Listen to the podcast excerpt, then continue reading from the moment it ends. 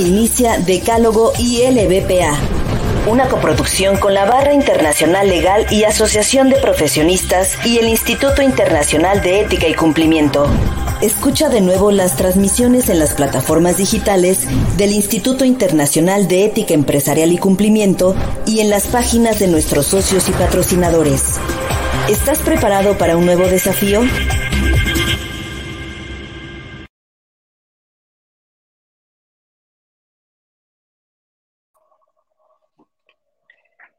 ¿Qué tal amigos? ¿Cómo están? Muy buenos días, buenas tardes, muy buenas noches, dependiendo del lugar del mundo en que nos estén sintonizando. Les mandamos un abrazo y los saluda su servidor y amigo Daniel Cabrera, conductor de este programa llamado Decálogo ILPA, Transformando Realidades. Sean ustedes bienvenidos a esta transmisión correspondiente al miércoles Hoy miércoles, ombligo de semana, 24 de mayo de 2023. Eh, este programa, recordemos que es una coproducción del Instituto Internacional de Ética Empresarial y Cumplimiento y de la International Legal Bar and Professional eh, Association. Estas dos instituciones que se hermanan para darle vida a este programa. Recuerden que pueden sintonizarnos a través de las plataformas de Facebook y de YouTube de estas organizaciones eh, que he mencionado con anterioridad. Ahí nos pueden eh, sintonizar y eh, ver este, este programa.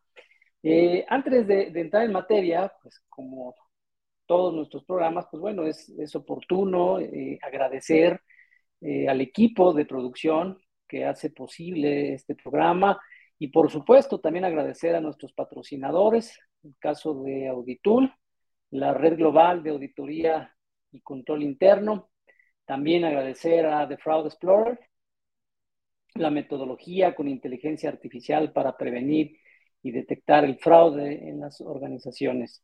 De la misma manera, agradecemos a nuestros patrocinadores eh, desde Chile, eh, BGRC y a eh, FC Advisory. Muchas, muchas gracias por su acompañamiento en este programa. Eh, también pues quisiera invitarlos a que sintonicen eh, este programa. Si no pudieron verlo en vivo, pues nos puedan eh, escuchar a través de las plataformas digitales de Spotify, Amazon Music y Google Podcast. Ahí podrán escuchar este programa de manera diferida en cuanto sus eh, ocupaciones se, lo, se los permitan. Muchas, muchas gracias nuevamente por eh, acompañarnos. los invitamos también a que nos envíen sus comentarios, sus preguntas en relación con, con los temas que estamos tratando, sus saludos, desde donde nos están sintonizando, pues son bienvenidos y créanme que los agradeceremos mucho y en la medida de lo posible estaremos atendiendo estos eh, cuestionamientos, estos, estos comentarios. Muy bien, pues el día de hoy, ya entrando en materia, pues eh, me honra verdaderamente contar con, con un invitado eh, de lujo, un gran profesional del derecho académico, articulista y, y, sobre todo, pues una gran persona, una gran persona. El maestro eh, Franklin Martín Luis Gordillo nos acompaña eh, en, esta, en esta ocasión, con quien hablaremos de eh, su más reciente obra que ha tenido a bien titular El Derecho Penal y el Compliance Program. Es una, una obra muy completa, una obra que pues, nos va a ayudar a quienes estamos inmersos en este tema empresarial, eh, pues a comprender un poquito de lo que es eh, el control interno en las organizaciones y combinado esto con, los temas del derecho penal, pues bueno, se hace ahí una dupla más que interesante y además pues a partir de eh, la entrada en vigor de este sistema eh, penal acusatorio eh, oral que, hoy está vigente en nuestro país, pues bueno, esto lo hace una obra eh, definitivamente de consulta, de consulta obligada, ¿no? Por los temas que ahí se, contemplan. Y ahorita vamos a platicar con él. Pero antes de darle la bienvenida, pues sí quisiera pues leer solo una parte, porque la verdad es que su, su, su, currículum pues es, es, muy extenso, pero pues solo mencionaré pues eh, lo más importante de su, de, esta, de su hoja de vida. Eh, él es licenciado en Derecho por la Benemérita Universidad Autónoma de Puebla. Eh, también eh, tiene una, maestría en Derecho Constitucional por la Universidad Autónoma de Chiapas. tiene una licenciatura en Derechos Humanos también por la Universidad Autónoma de Chiapas. Tiene una maestría en juicios orales, tiene un máster en temas de lavado de dinero, fraude fiscal y compliance por la Universidad Santiago de Compostela. También eh, pues una maestría en impuestos por el Instituto de Estudios Superiores de Chiapas. También ha participado y ha estado eh, estudiando temas de lavado de dinero en el Instituto Nacional de Ciencias Penales. Eh, también en la UNAM, ¿no? Actualmente está cursando en la Universidad Nacional Autónoma de México la especialidad en Derecho Financiero y así como un máster en cumplimiento normativo en materia penal por la Universidad Castilla-La Mancha de España, ¿no? en cuanto a su formación profesional, pues como podemos ver, pues es muy, muy, muy amplia y pues maneja todos estos temas de los que eh, pues plasmó en su obra, ¿no? De ahí lo interesante de, esta obra. Eh, ha participado en la administración pública eh, en el estado de Chiapas como director de gestión administrativa y educativa. Ha trabajado también en la Fiscalía General del Estado de Oaxaca. Ha eh, participado como director jurídico de la zona Chiapas en áreas penales, fiscales, lavado de dinero, en diversos despachos jurídicos pues justamente en estos, en estos temas, ¿no? Entre otros cargos y eh, participación en, algunas entidades, tanto de la administración pública como en la iniciativa privada.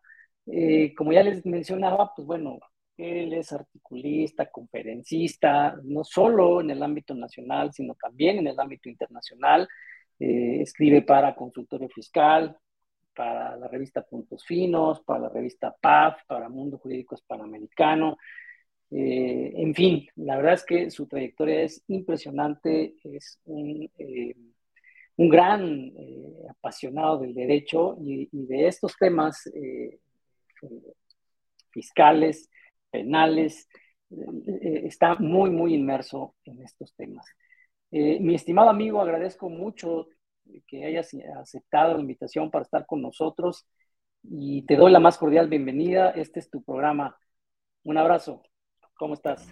Gracias, mi estimado amigo este, Daniel Cabrera. Es un placer aquí volver a, charlar contigo. Ya siempre estamos ahí en contacto vía telefónico o redes sociales, pero simplemente te doy las gracias por darme esta apertura en tu programa. También aquí a mi, a mi querido amigo Gustavo Martínez, que es el, el iniciador de este instituto de este de ética y cumplimiento, así también como a todos y cada uno de los colaboradores de, ambas instituciones por invitarme a participar, a presentar esta obra que este, realizamos de manera en conjunta con la maestra Monibet Shadley López García, que actualmente se desempeña como juez de, control en el estado de Oaxaca. Así es, así es, es, algo que, perdón por la omisión, pero sí es una coautoría con eh, la, juez que acaba de, mencionar mi estimado Franklin. Pues vamos a entrar en materia, mi estimado amigo. Eh, el tiempo es oro y la verdad es que queremos explotarte al máximo y que nos eh, presentes, ¿no? Esta obra nos, expliques un poquito de lo que,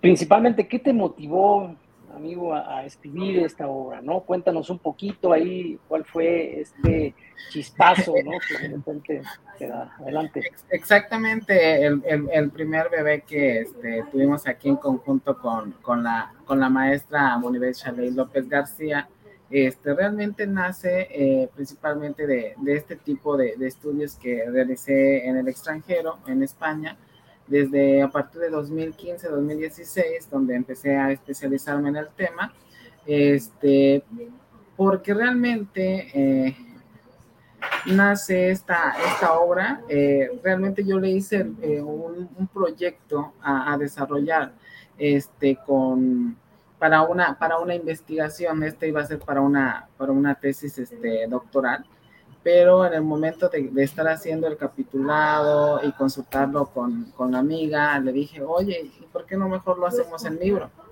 Este, y la, verdad fue este, una madrugada muy, muy, muy atenuante porque realmente todas las características de, de, este, de este libro, le digo, mira, es que tú eres especialista como juez, o sea, dame desde un punto de vista de un órgano jurisdiccional y yo como vista como de, desde el punto de vista del litigante.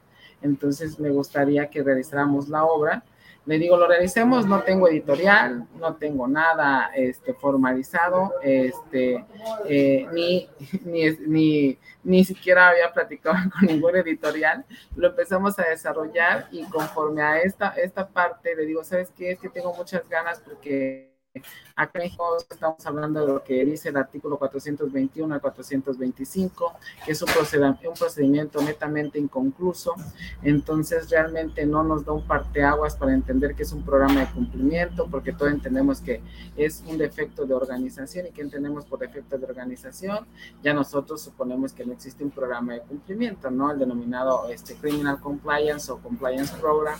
Entonces, es, hay algo muy importante respecto a esto, ¿no?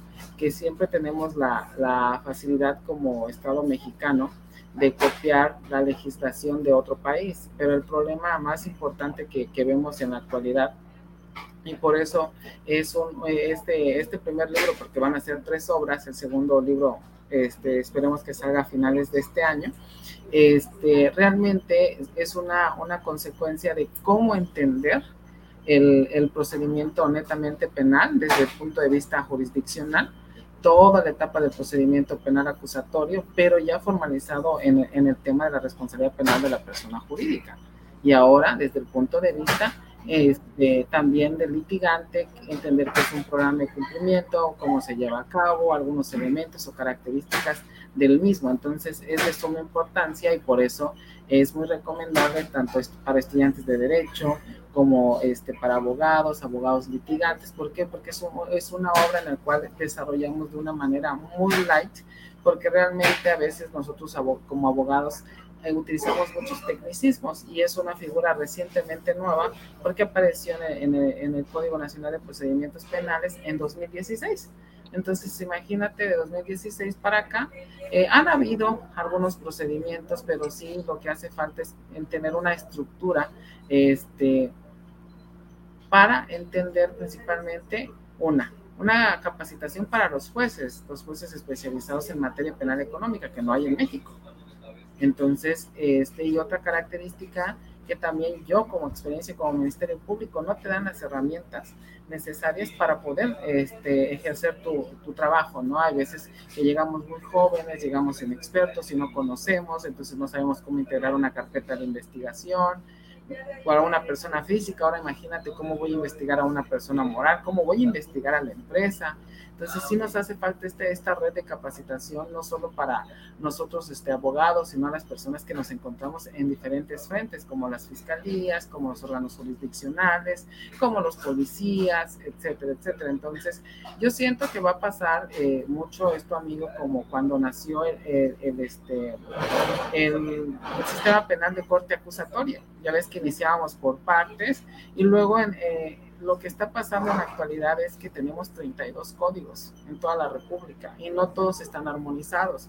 Esperemos ahí que el doctor, este, eh, ¿cómo se llama este doctor eh, que está en, en, promoviendo el código, el código penal único, este, y todo este tipo, doctor Constantino, el doctor Constantino, y este el doctor, este, ay no se me fue el nombre, este, un penalista muy famoso, el doctor, en los cuales están este, insistiendo en tanto en la Cámara de Diputados como senadores, ahí con diversas influencias, tener un penal, un código penal único, porque también tenemos, recordemos que si como somos abogados litigantes, pues tenemos que litigar conforme en el estado en que nos encontremos. Entonces, imagínate, si no están armonizados, el gran problema que, vamos a tener. Así me pasó, te lo comento en la práctica, porque cuando yo estaba como Ministerio Público eh, en Oaxaca, este, que fue uno de los pioneros, tenía su código procesal.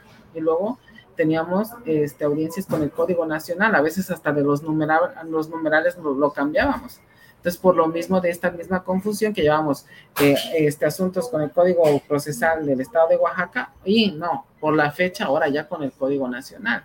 Entonces, este, lo que se busca principalmente en este de, de, de escribir esta obra con, este, mi amiga la juez, es dar un parteaguas primordial, un, un, primer vistazo de cómo se entiende un programa de cumplimiento, qué se entiende por programa de cumplimiento y cuáles son aquellas herramientas o elementos característicos de este programa de cumplimiento. Entonces, es de suma importancia que para los estudiantes de Derecho, los abogados, eh, ya tengan desde, desde, este punto de vista este, de, desde el sistema jurídico mexicano, porque siempre eh, habían algunos artículos o habían este, algunas obras que siempre hacían la crítica y la comparación con España, porque España inicia con este tema de la responsabilidad penal de las personas jurídicas en la, en la ley orgánica 5 diagonal 2010, imagínate.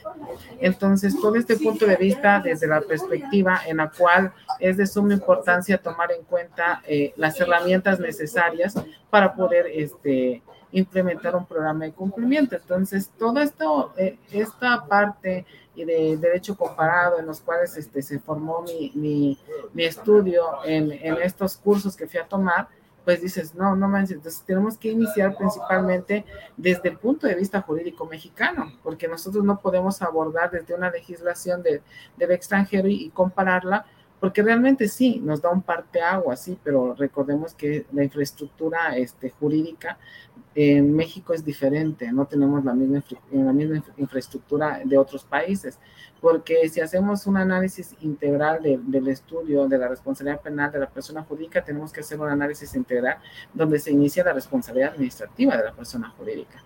Y eso inicia en Alemania en los, en los 2000, 2004 entonces, pero realmente lo que pasó con España fue que hizo una mala copia de esta modificación que hizo a su artículo 31 bis del Código Penal Español, donde se implementa la responsabilidad penal de la persona jurídica en España, cuando en Italia también tenían los errores. Italia fue en 2007, imagínate, para 2010 se copia, copia España ese mismo procedimiento, pero con los mismos errores.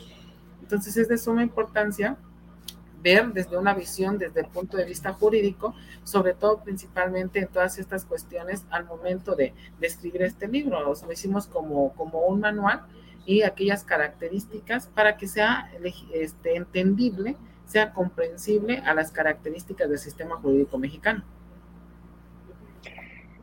Sí, amigo, qué interesante, ¿no? Qué interesante cómo empieza todo con un chispazo, ¿no? Y este, eh, Fíjate lo interesante, ¿no? De, una investigación para una tesis doctoral, pues se convirtió eh, en un libro que tiene un aspecto eh, práctico, ¿no? Creo que eso es, eso es lo, lo, lo interesante de, de, de, quien escribe un libro, ¿no?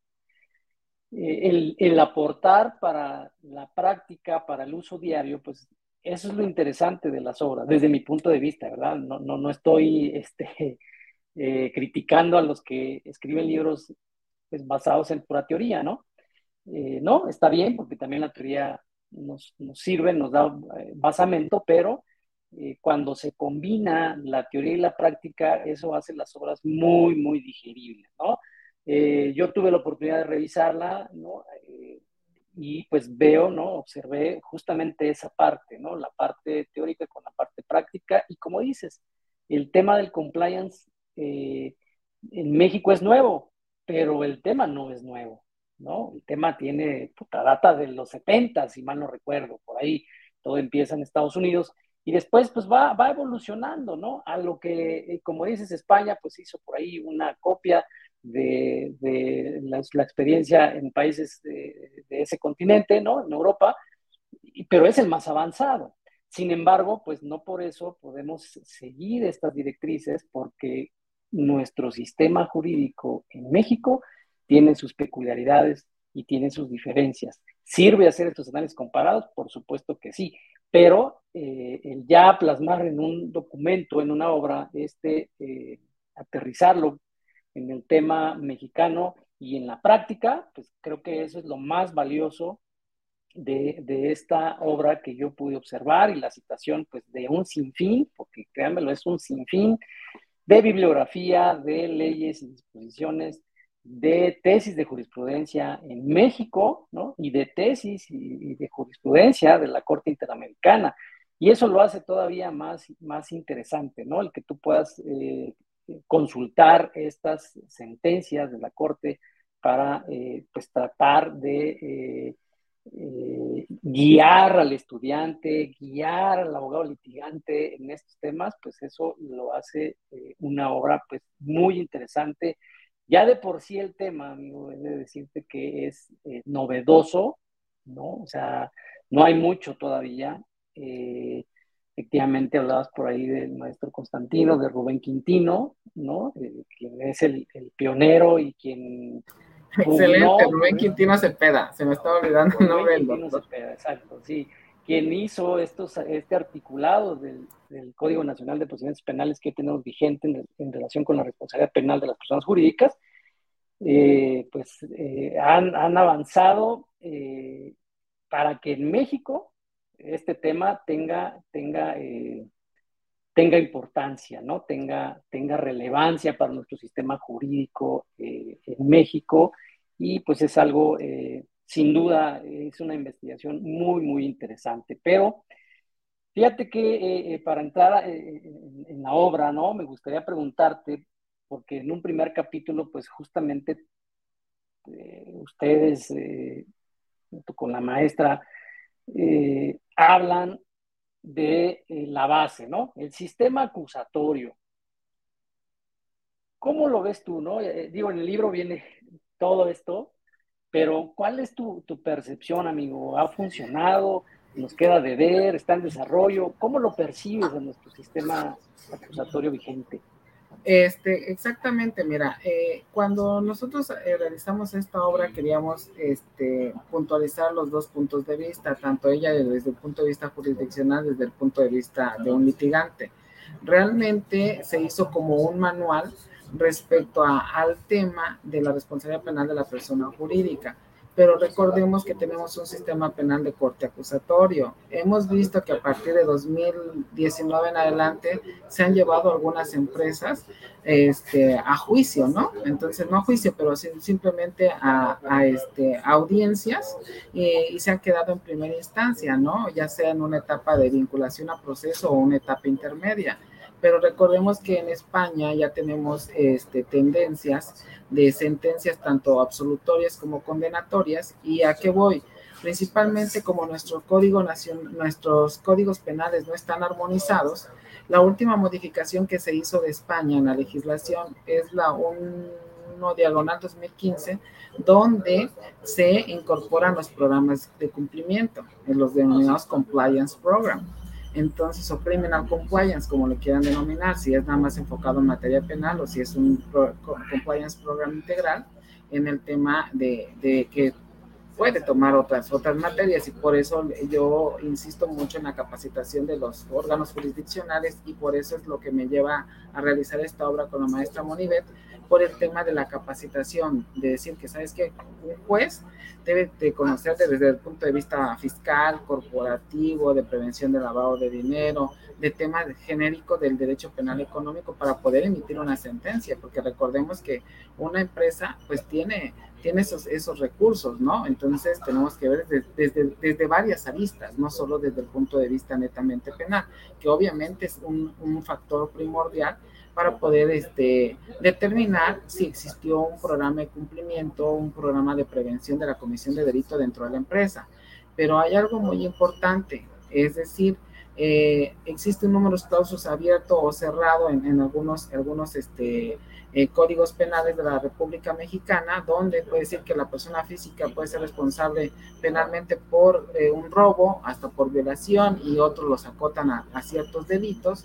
Entonces también en el tema de que hay algunos códigos, como el código de, de Mérida, Yucatán, y el código de Quintana Roo, este, que ya implementaron esa reforma o esa adición que hizo este, España al momento de incorporar, si nosotros demostramos ante el órgano jurisdiccional, ya sea como, como dato, como medio, como prueba en las diferentes etapas del proceso penal de corte acusatorio, como, como prueba un programa de cumplimiento, sabemos que hay información sensible que no puedes este, dar en ese momento, ¿no?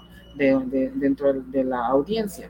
Entonces es de suma importancia que nosotros al momento de encontrarnos en, en un juicio, hay que saber quién nos va a dictaminar un programa de cumplimiento tenemos que tener este, este, peritos en materia de compliance para que podamos determinar si realmente cumple con las características para que pueda ser un eximente o un excluyente de la responsabilidad penal de la persona jurídica.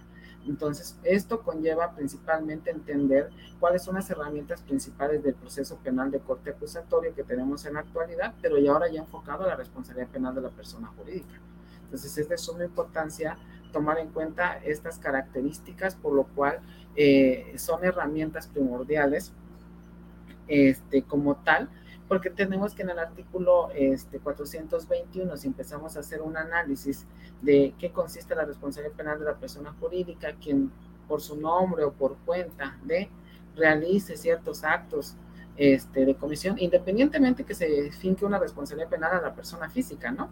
Quien hizo la acción, podemos fincar una responsabilidad penal a la persona jurídica pero también eh, en este caso, y, si existió inobservancia del debido control de la organización, y entendemos que por el debido control de organización, eh, esta inobservancia se entiende que no hubo un programa de cumplimiento, un programa preventivo de prevención del delito dentro de la empresa, dentro de la misma corporación.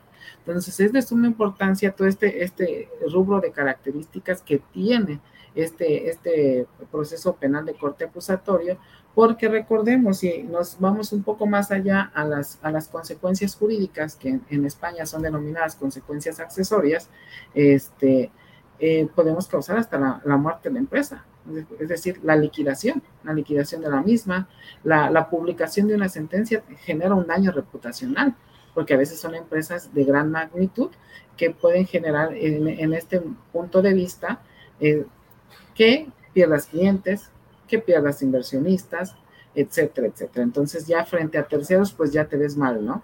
Entonces, o es una suspensión temporal, imagínate una empresa, nosotros que manejamos el tema fiscal, mi estimado este, Daniel, que te cancelen un día tus sellos digitales con una empresa que facture mil millones de pesos eh, al día o al mes, un ejemplo.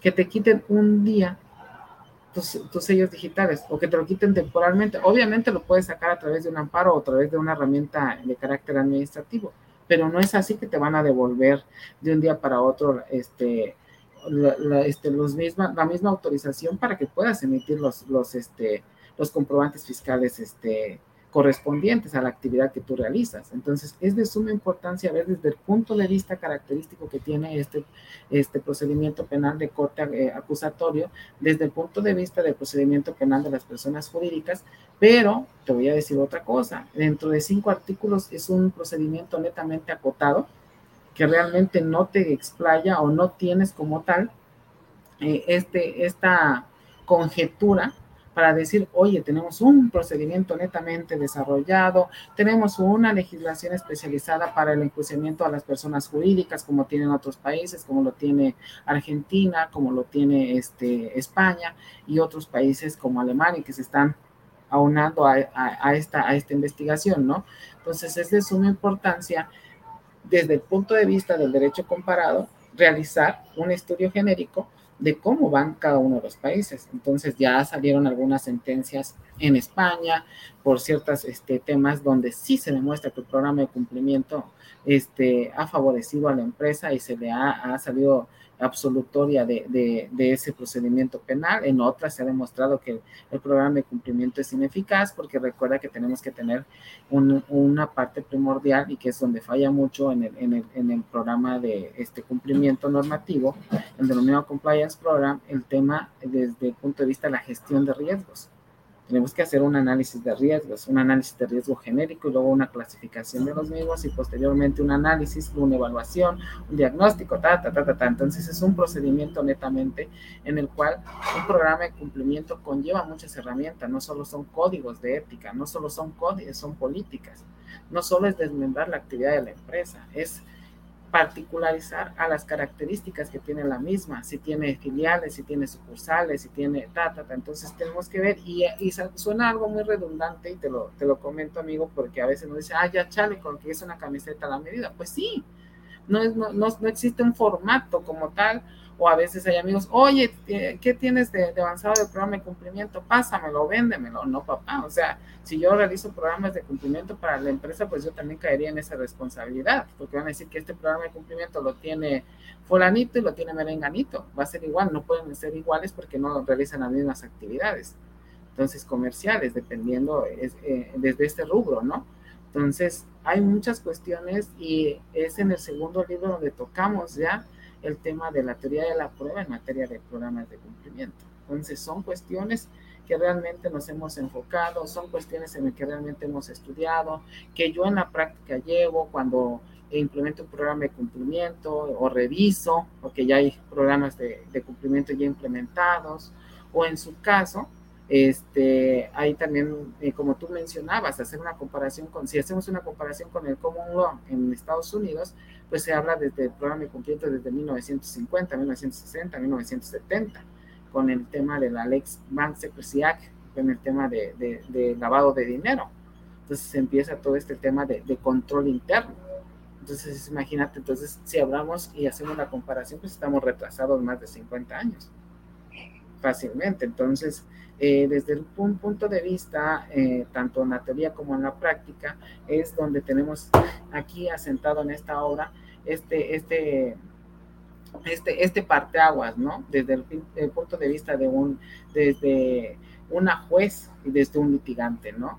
Entonces, eh, realmente, pues hemos estado ahí, este, avanzando en estos temas, este, por eso te digo ahorita, este, mi, mi colega pues también acaba de, sacar un libro en temas de feminicidio, pero realmente te digo, son, son temas que nos han llevado al estudio y que sigo estudiando y que sigo preparándome. Entonces, realmente el tema para mí de programas de cumplimiento, tanto en el sector privado como en el sector público, es para mí tan apasionante que desde que escribo desde 2018 en adelante en revistas nacionales e internacionales y que he sido conferencista a nivel nacional e internacional, realmente me han llenado esa, esa parte académica. Ahí combino, como dices, ahí combino la teoría y la práctica este, de forma primordial al momento de compartir con colegas eh, esta visión no solo desde el, desde el punto de vista del sistema jurídico mexicano, porque nosotros allá abordamos las debilidades del sistema jurídico mexicano porque dentro de cinco artículos, pues no puedes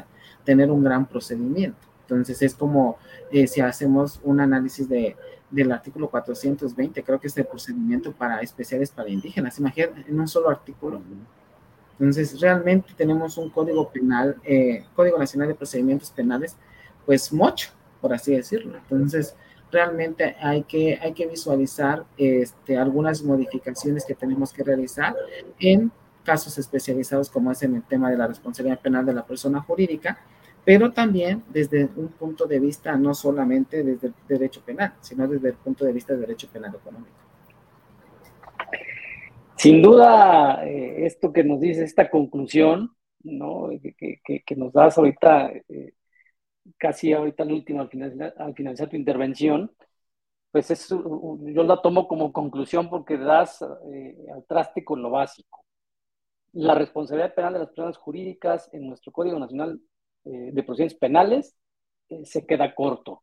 Hace falta por trabajar muchas cosas con base en lo que se pues, está viviendo, ¿no? Ya ante la vigencia de, esta, estas disposiciones. Entonces, nos ha quedado de ver en esa parte.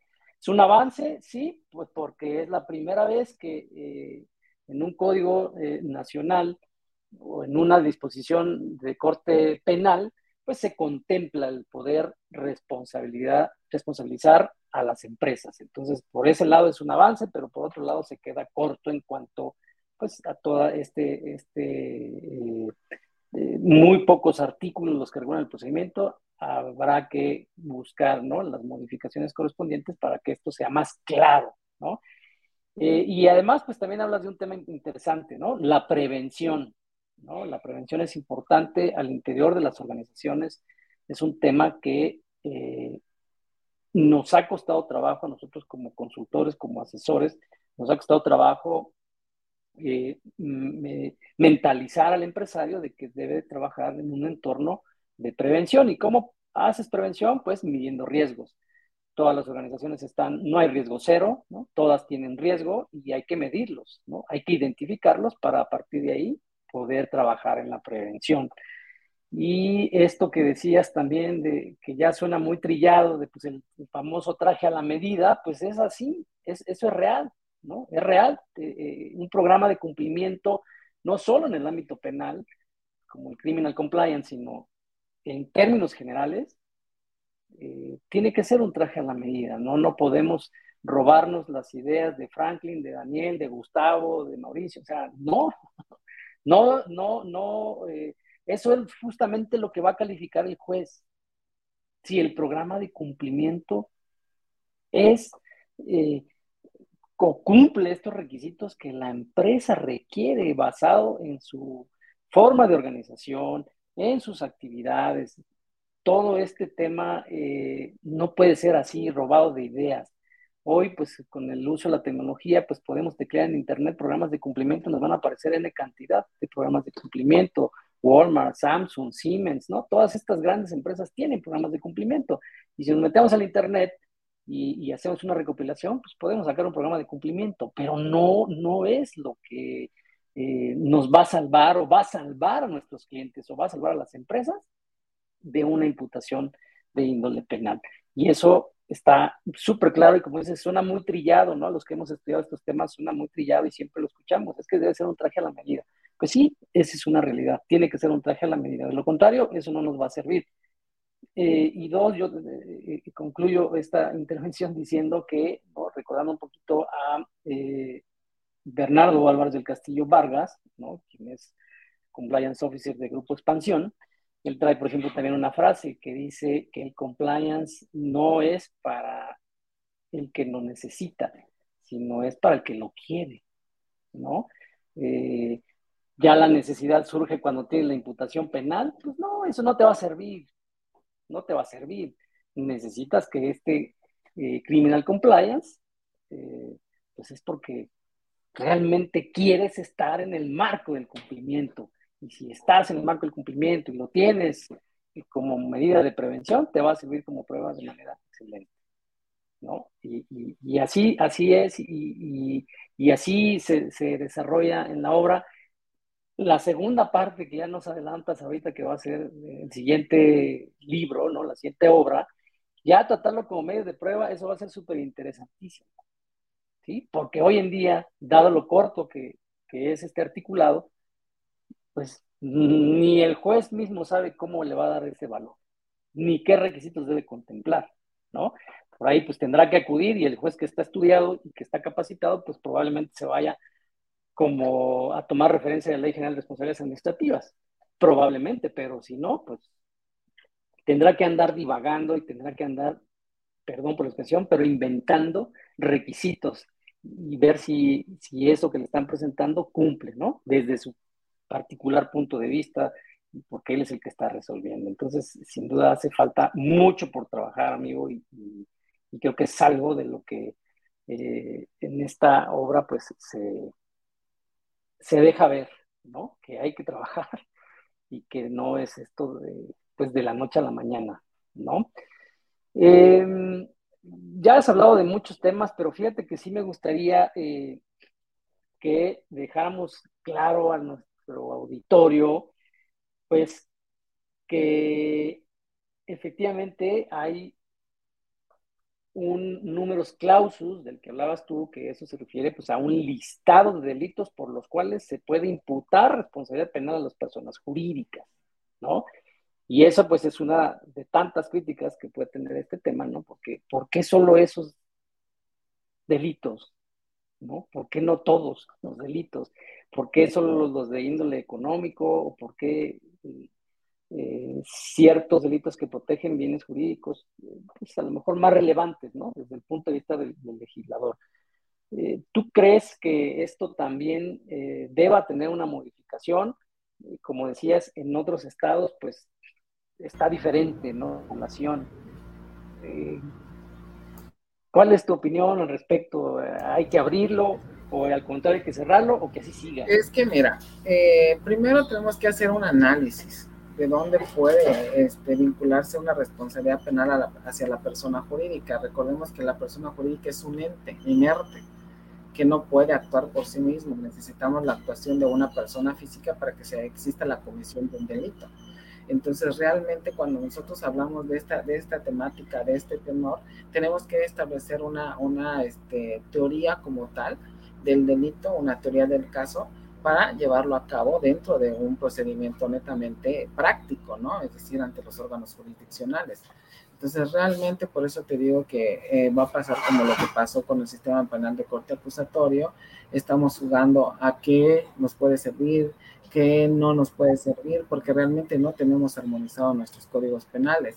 Entonces, cada uno, este, como son 32 este, congresos del Estado, pues este, y como la mayoría de nuestros este, diputados y este, locales son ignorantes, es la palabra, pero es la verdad, entonces este, copian y pegan de chile, mole y pozole, entonces realmente no tenemos esa, esa dualidad, dijéramos, ah, no, es que los códigos penales están creados por abogados, expertos en, la teoría, en la práctica, no, a veces ni siquiera consultan, a veces le creen al compadre, ¿sabes qué? Ay, mira, encontré esta, esta ley, y lo vamos a copiar aquí, que nos se ve, se ve muy bonito. Y lo que está pasando, amigo, con el delito de este, operaciones con recursos de procedencia ilícita, imagínate, en algunos están contemplados en algunos códigos penales, en otros no.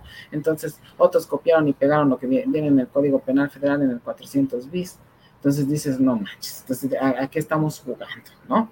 Realmente la infraestructura del sistema político mexicano es muy compleja y realmente no contamos con, con, eh, esta eficiente capacitación a los órganos jurisdiccionales, a las fiscalías, para que puedan entender cómo se integra una carpeta de investigación principalmente o hacia una persona jurídica. Eh, si hay deficiencias para integrar carpetas de, de investigación a personas físicas, ahora imagínate las jurídicas.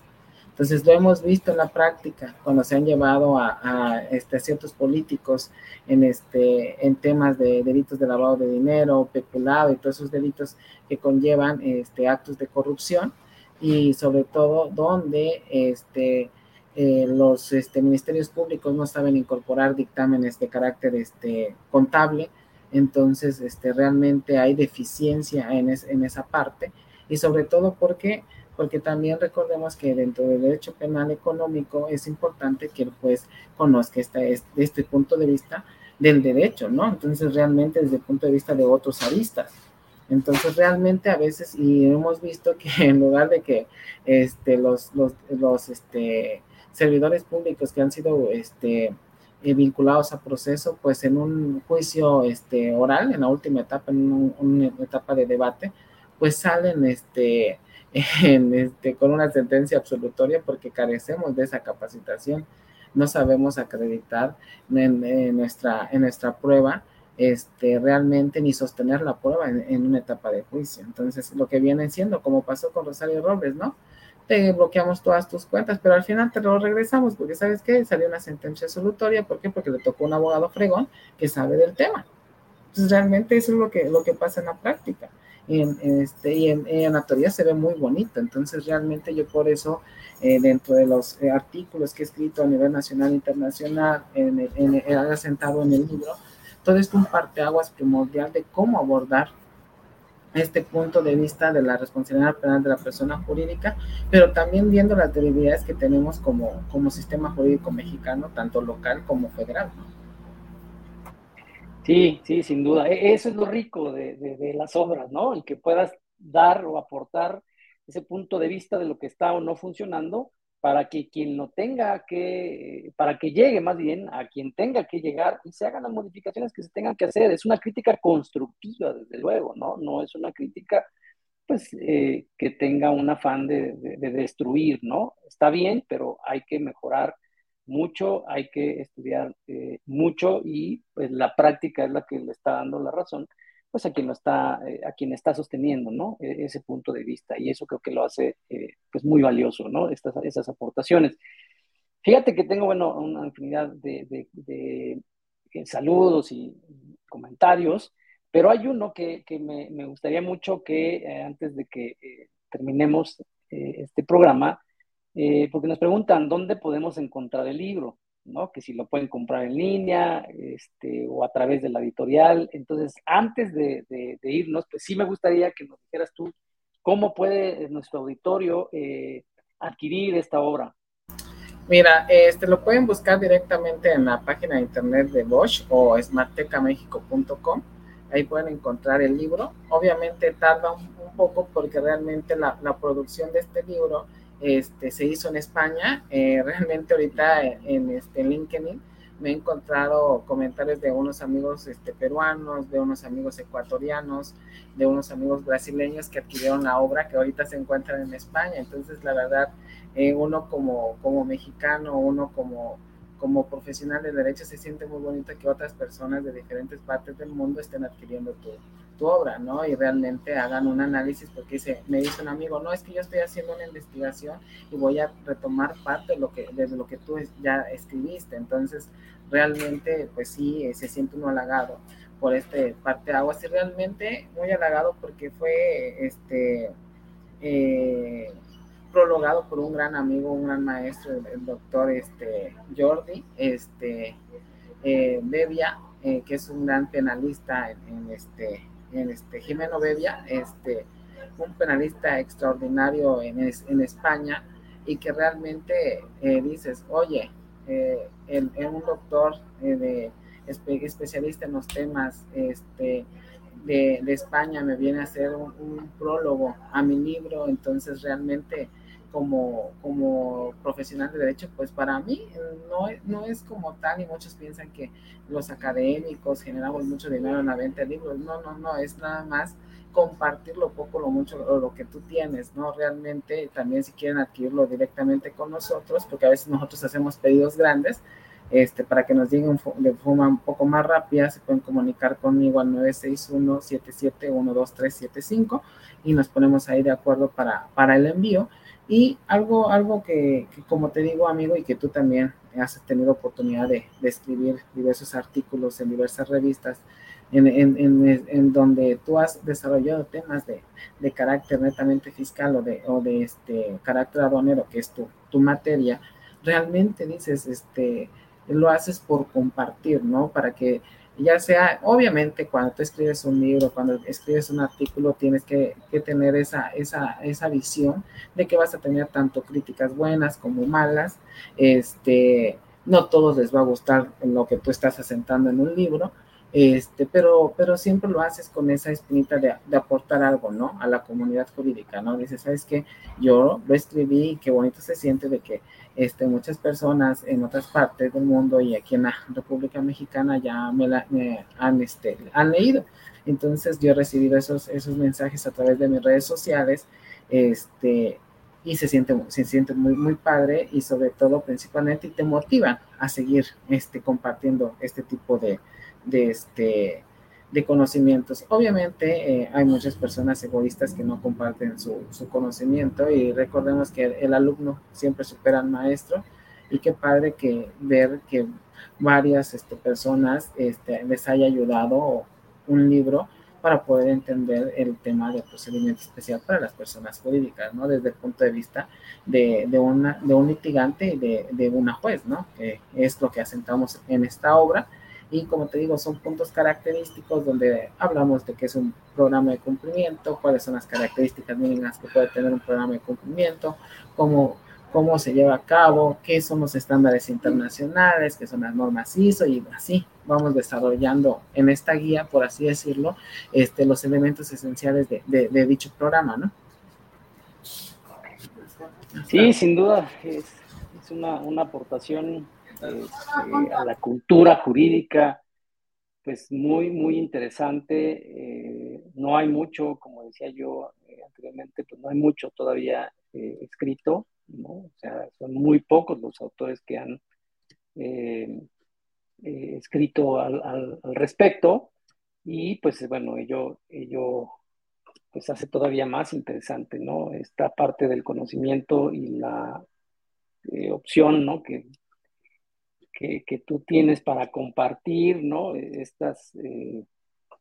este conocimiento que has adquirido eh, a través del, del, estudio de la figura, de tus estudios a nivel internacional y lo que has adquirido aquí en México, pues la verdad es que es sumamente, sumamente, eh, pues interesante, ¿no? Sumamente interesante.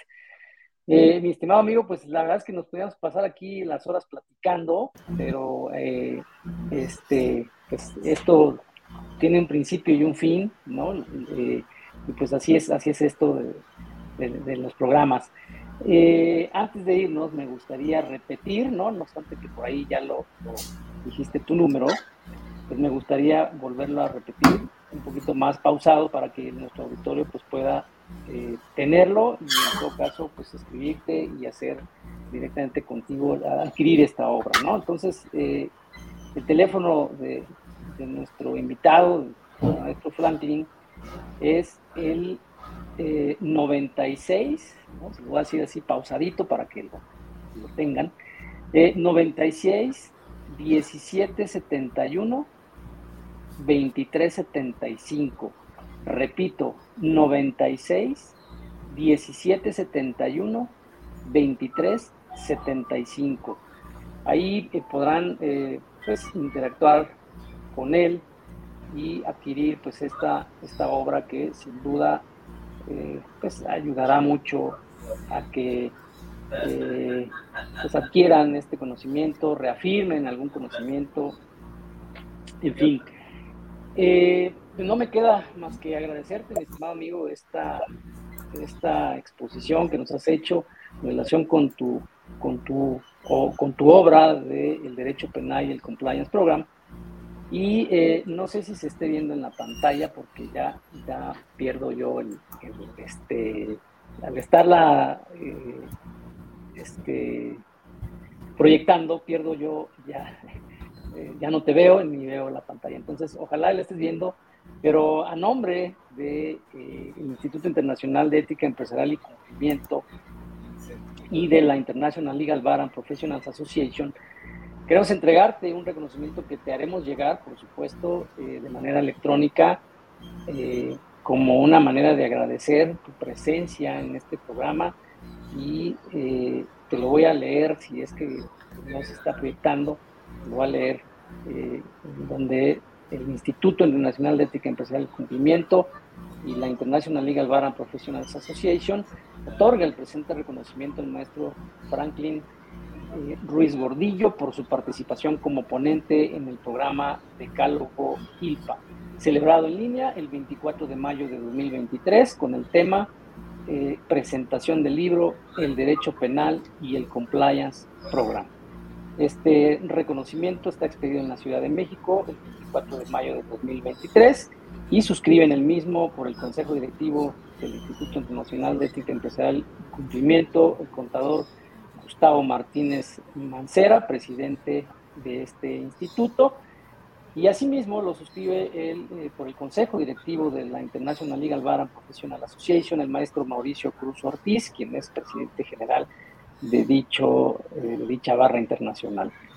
Mi estimado amigo, pues eh, muchas, muchas gracias de verdad por este, eh, por esta participación, por tu tiempo.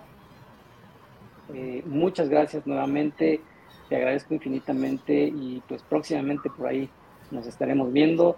Te mando un abrazo desde aquí, desde la Ciudad de México y pues que sigan los éxitos, que sigan los éxitos. Sí, gracias, gracias amigo, gracias a mi estimado maestro este, Daniel Cabrera por la invitación, a mi estimado Gustavo Martínez Mancera, presidente del Instituto de Ética y Cumplimiento, y a mi estimado este, Mauricio, este, también por, por hacerme esta invitación.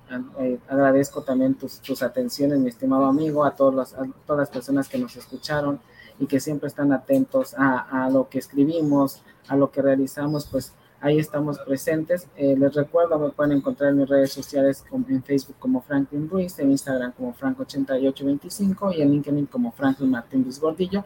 Les mando un fuerte abrazo también a mi estimado Gustavo Mauricio y a ti, mi estimado Daniel, por la, por la invitación y espero saludarlos pronto allá en Ciudad de México. Claro que sí. Y a nuestro auditorio, pues muchas, muchas gracias por su participación, sus comentarios y por eh, aguantarnos esta hora, pero de un tema súper interesante. Los esperamos el próximo, dentro de 15 días, eh, el próximo miércoles ya va a ser de junio. Los esperamos en una nueva emisión de este programa. Muchas gracias, que tengan muy buenas noches. Hasta luego. Gracias, gracias igualmente, bonita noche, hasta luego.